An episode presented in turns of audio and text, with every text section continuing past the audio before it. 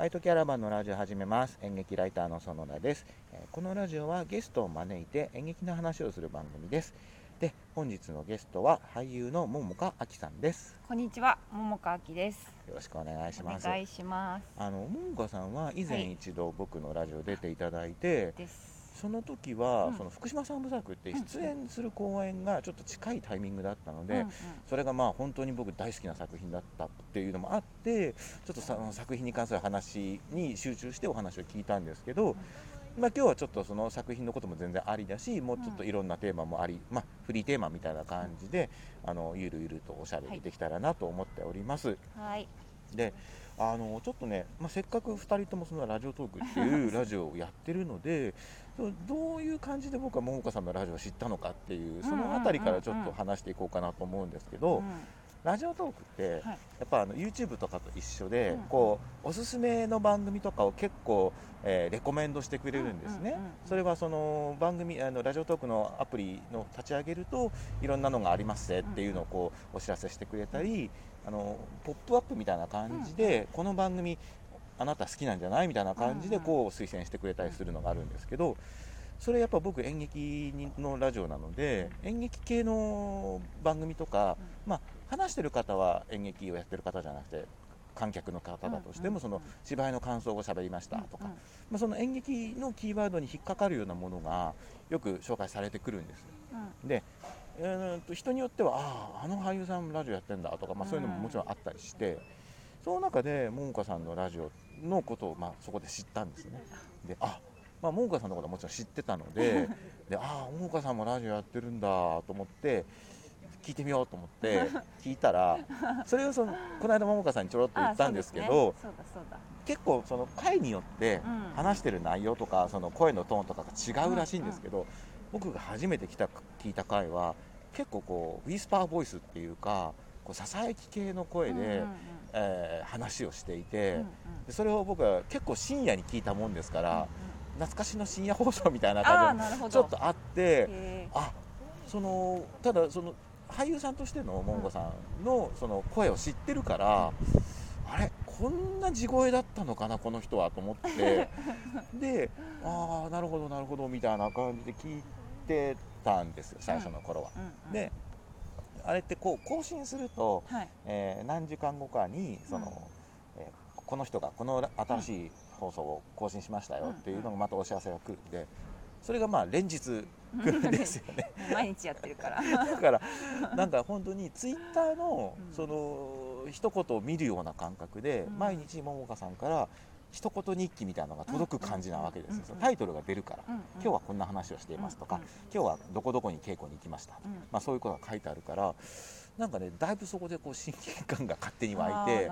あ今日は桃香さんは稽古だったんだなとか あ今日は歩きながら収録してるんだなとか なんかまあそういうのがいろいろこう日常をちょっと垣間見る機会になったので、えーそれからちょっとこう桃香さんのラジオに興味を持つようになったっていうのが、まあ、スタートなんですけどちょっと長く説明しすぎましたいやね。大丈夫です全然ありがとうございます。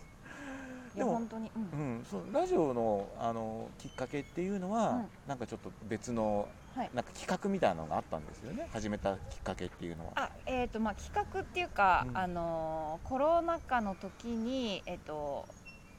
元夏季空客のコロちゃんうんが、えー、となんかこうちょっとだけあの期間限定でコロナでこうお客さんが、まあ、舞台も中止になっちゃって応援できなくて、で、えー、と逆に私たちも舞台中止になったりとかあったりして、うん。まあ、どっちともちょっとなかなか会えないねみたいな期間にあ。お客さんがなんかこう提案したなんていうのかなお仕事みたいな、うん。まあ、もちろんお金も発生するんですけど、うん。お客さんがまあこういうお仕事でいくら出しますみたいなので OK が出たら、えっと、そのり依頼された俳優がそれを受けるかどうかって,、っうん。ていうようななんか企画がちょびっとあって、はい。でその中で私の応援してくださる方がなんか私のポッドキャストうん。をやってほしいみたいな、あまあ、40分ぐらいかな、うん。まあ、1人でおしゃべりするみたいな感じで、まあ、それが最初のきっかけで、まあ、うん。そのお仕事を受けてやって、で最初1人で40分もしゃべれるかなと思ってたんですけど、うんまあ、意外ともう40分どころか1時間近くぐらい喋ってしまって、まあ、それは多分その応援してくださる方が、まあ、どどういう方かっていうか、まあ、ちょっとお会いしたこともあったりして、まあ、この方に向けてっていうのもあったからかもしれないんですけど、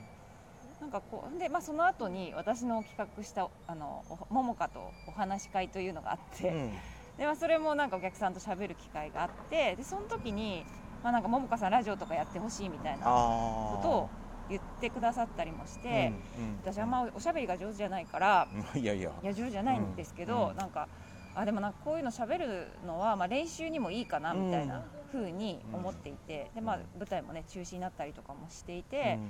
なかなかこうねこうひ一人でいたらまあ喋る機会もないから。うん。まあ、こういうので喋っとくのはいいかもしれないなみたいなこととか、うんまあいろいろ思って、まあ、タイミングがちょうど、まあ、重なったのもあってうん。やってみようみたいな、うん。でも今もう200、300に近いそうですね。200こうだいぶ後半300弱ぐらいですよね、はい。だからもうだいぶ続けてるしかも毎日で、うん。それはもうトークもだいぶ上達したんじゃない？いやそんなことないんですよ実は。あれですかね、うん。やっぱりその一人しゃべり毎日ややって、うんうん。こう面白いこととか、うんうん。あとなんかこうそれこそススキルが磨かれたとかなんかそういうのってあります、なんかね自分ではまあ分かんなくて、うん。でもなんかこう聞いてくださる方の中には、あの中にはひ結構まあまあ最近知って頭から最後まで全部なんかこう何日間かかけて、うんうん全部聞いてくださった方がいて、うん。なんかそういう方は最初の時と今とうん。やっぱ上手になってるって言ってて、あうん。そうなんだなみたいな、うん。あとはその時間配分っていうか、うんあもうこの話はちょっと12分じゃ無理だなみたいなことの、まあ、そういうのはちょっと分かってきたりはありますね。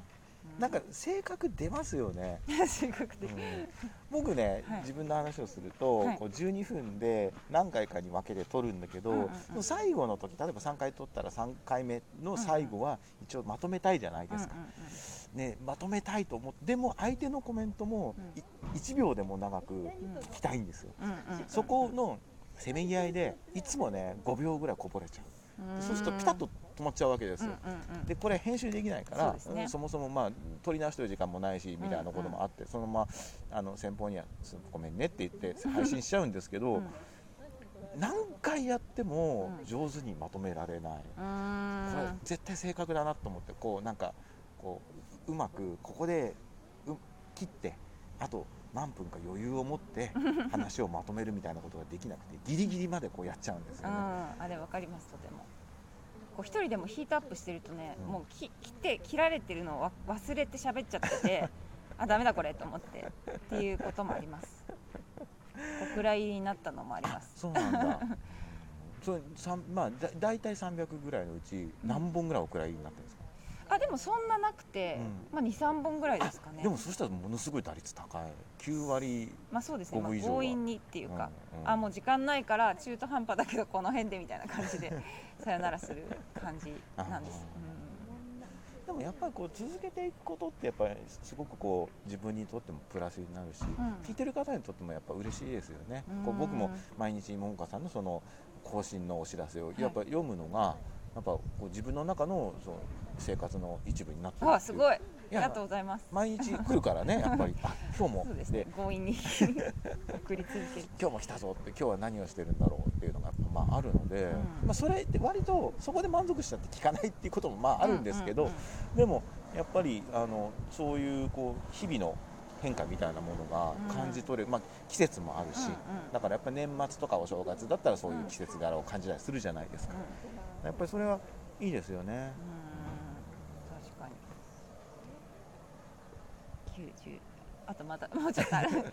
あと3分ぐらいありま3す分ぐらいですね。まあまあまあこれこれはもう今日は何回かと撮ると思うのであ別に途中で止まっても全然そうですね。今日はあの、あれなんですよ。そのキャナキャラメルボックスでうん。うんお会いしたそのインタビューの時にお会いした以来、ねお会いして今公園で撮ってるんですよね。そうそう今日はねちょっとまあ季節陽気も少し良くなってきたんで外でうん。撮りませんかっていう提案をしてちょっとあの野外に来てるんですけどそう収録する前にずっと話して前にお会いしたのいつでしたっけって。でそのキャラメルボックスに桃香さんが、えー客演した時に、はい僕はそのパンフレットの原稿を書く仕事があってそ,、れでお会いしたのがまあ何年か前まあ多分34何年か前。だと思うんですけど、は意外とあ俳優さんと合わないんですよね僕の仕事。うん。あまああのインタビューとかではもちろん合ってるんですけど、あの舞台で見かけるっていう頻度と、インタビューで会う頻度っていうのは全然違うので、だから僕は桃子さんの出演した舞台は見てますけど、はいそのだからといって毎回そのたびにお会いするわけではないまあので,、ね。うん。だからそういう意味では結構そのあんま俳優さんと合わないんですよね。なんかプライベートで仲良くしてる方とかいないですか？あんまりいない。あいやそうなんですいやでこういうそういうこと言うとでもなんかいや俺は友達じゃねえのかよみたいな人も出てくるとは思うけどいや友達なんですよ。友達の演劇人はたくさんいるんですけど、うんうんうんなんかやっぱ僕の中でうん。すごく遠慮みたいな気持ちがあって遠慮。あんまなんか、